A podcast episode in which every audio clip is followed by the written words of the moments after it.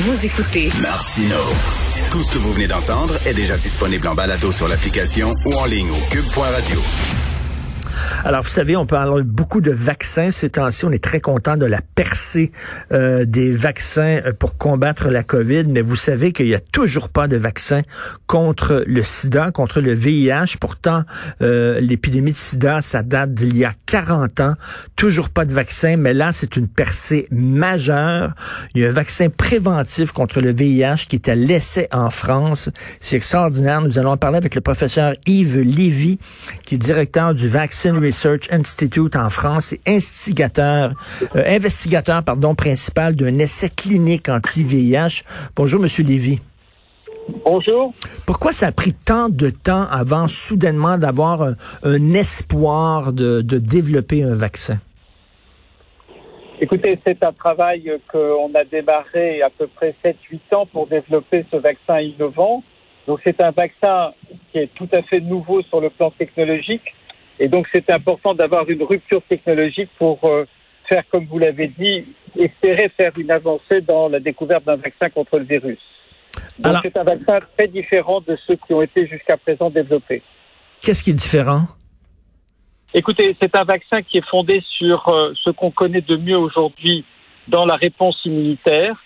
En fait, c'est un vaccin qui adresse directement les parties du VIH que nous voulons euh, en, obtenir comme vaccin aux cellules dendritiques, qui sont des cellules du système immunitaire.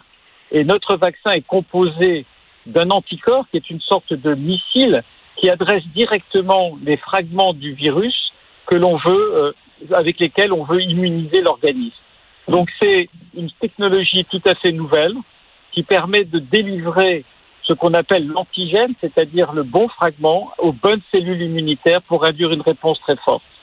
Mais c'est une percée absolument majeure. Vous savez, Monsieur Lévy, je suis ami avec un médecin ici qui euh, qui aide les gens qui ont le qui ont le SIDA, qui sont victimes du SIDA, et il est très très jaloux de toute la, de tout le travail qui a été fait pour développer dans un temps record un vaccin contre la COVID.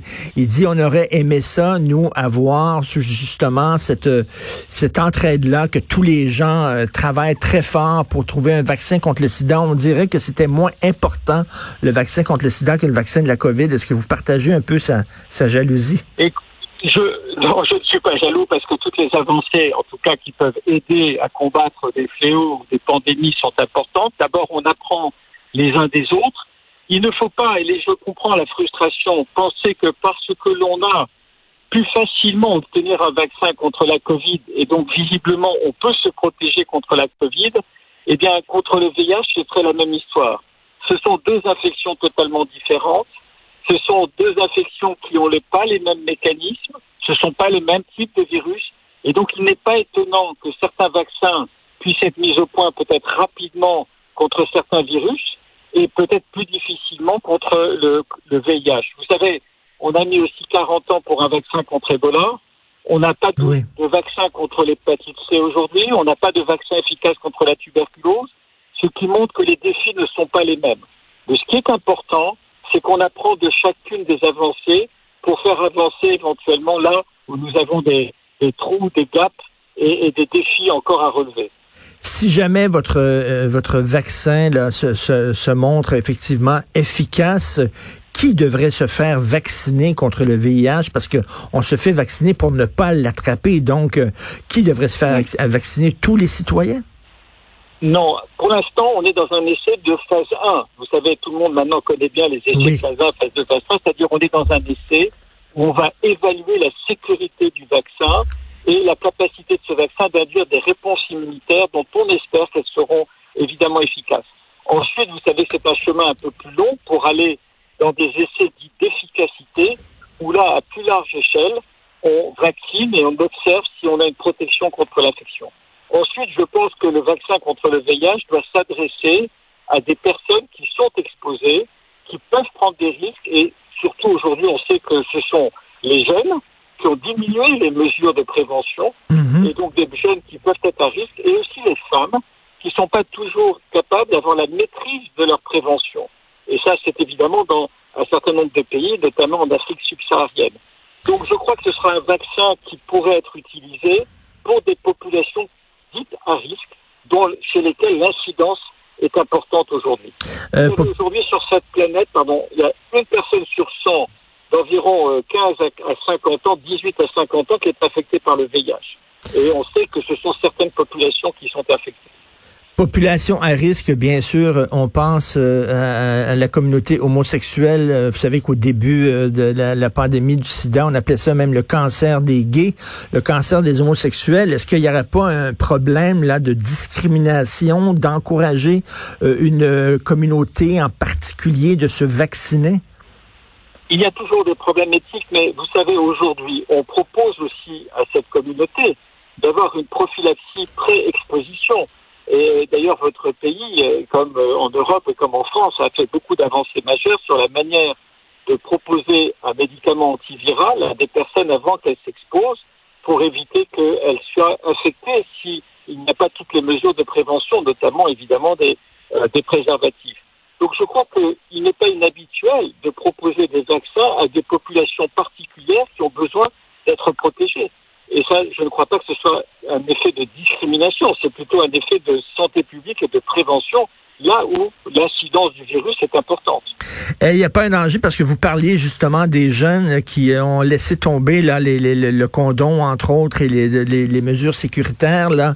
Euh, est-ce qu'il n'y a pas un danger en disant les gens vont dire ben là je me fais vacciner donc plus besoin de condom, plus besoin de, de faire attention? Bien, écoutez, vous savez, il est important toujours dans l'infection par le VIH, comme d'ailleurs dans le Covid. Vous savez, dans la Covid, on peut être vacciné et on nous demande de maintenir les mesures barrières. Je crois que la vaccination est un outil avec d'autres pour se protéger, continuer de se protéger. Il fera partie d'un arsenal de prévention, mais ce qui est clair, c'est que seule une vaccination contre le VIH permettra de casser l'épidémie. Parce qu'il y a des gens qui ne peuvent pas se protéger, parce qu'il y a des gens qui ne connaissent pas forcément leur statut et qui peuvent poursuivre la, la, transmission du virus et donc continuer la transmission du virus dans la population. Et donc je crois que ça sera un outil supplémentaire. Mais vous savez, on est encore à un stade très en amont de la recherche avant de dire que ce vaccin sera un vaccin qui permet de prévenir l'infection. Et donc c'est la recherche qui continue. Mais ce qui est important, c'est d'arriver à cette première étape clinique. Et Monsieur Lévy, vous savez qu'en Amérique, il y a un pourcentage quand même assez fort de la population qui ne veulent pas se faire vacciner, qui euh, euh, ont peur des vaccins, qui sont même anti-vaccins. Est-ce que ce mouvement-là euh, prend de l'importance aussi en Europe, en France? Oui, absolument. En France, il y a, c'est un des pays particuliers là-dessus, c'est qu'il y avait beaucoup de mouvements anti-vaccins. Il y a une vraie réticence vis-à-vis des vaccins. Mais ce qui est intéressant, c'est que concernant la Covid-19, le mouvement des anti-vaccins a diminué considérablement parce que beaucoup de gens ont compris que c'était aussi un moyen, en bloquant l'épidémie, d'avoir une vie normale et de se protéger soi-même contre une maladie grave. Donc on voit bien que quand il y a une éducation, une mmh. information, quand il y a la possibilité vraiment de se prévenir, de se protéger, eh bien, on arrive quand même à lutter contre ces mouvements contre euh, anti-vaccins. Et en, terminant, Monsieur Lévy, euh, je ne peux pas m'empêcher de vous poser cette question. Euh, Luc Montagnier, qui a reçu le prix Nobel, qui est un co-découvreur euh, du virus du VIH, on se souvient de Monsieur Montagnier, qui maintenant semble un conspirationniste et a donné son aval à toutes sortes de théories un peu farfelues. On, on, se dit que c'est très triste ce qui arrive à Monsieur Montagnier. Qu'est-ce que vous en pensez? Eh bien, je pense que vous avez dit ce qu'il fallait dire. Merci beaucoup. C'est très triste parce que ce fut un homme extrêmement important. Écoutez, Monsieur Lévy, euh, Yves Lévy, bravo. Félicitations. C'est une percée scientifique majeure qui va donner espoir à beaucoup de gens. Donc, on se croise les doigts et on va suivre ça de très près. Merci. Bonne journée. Merci pour votre attention.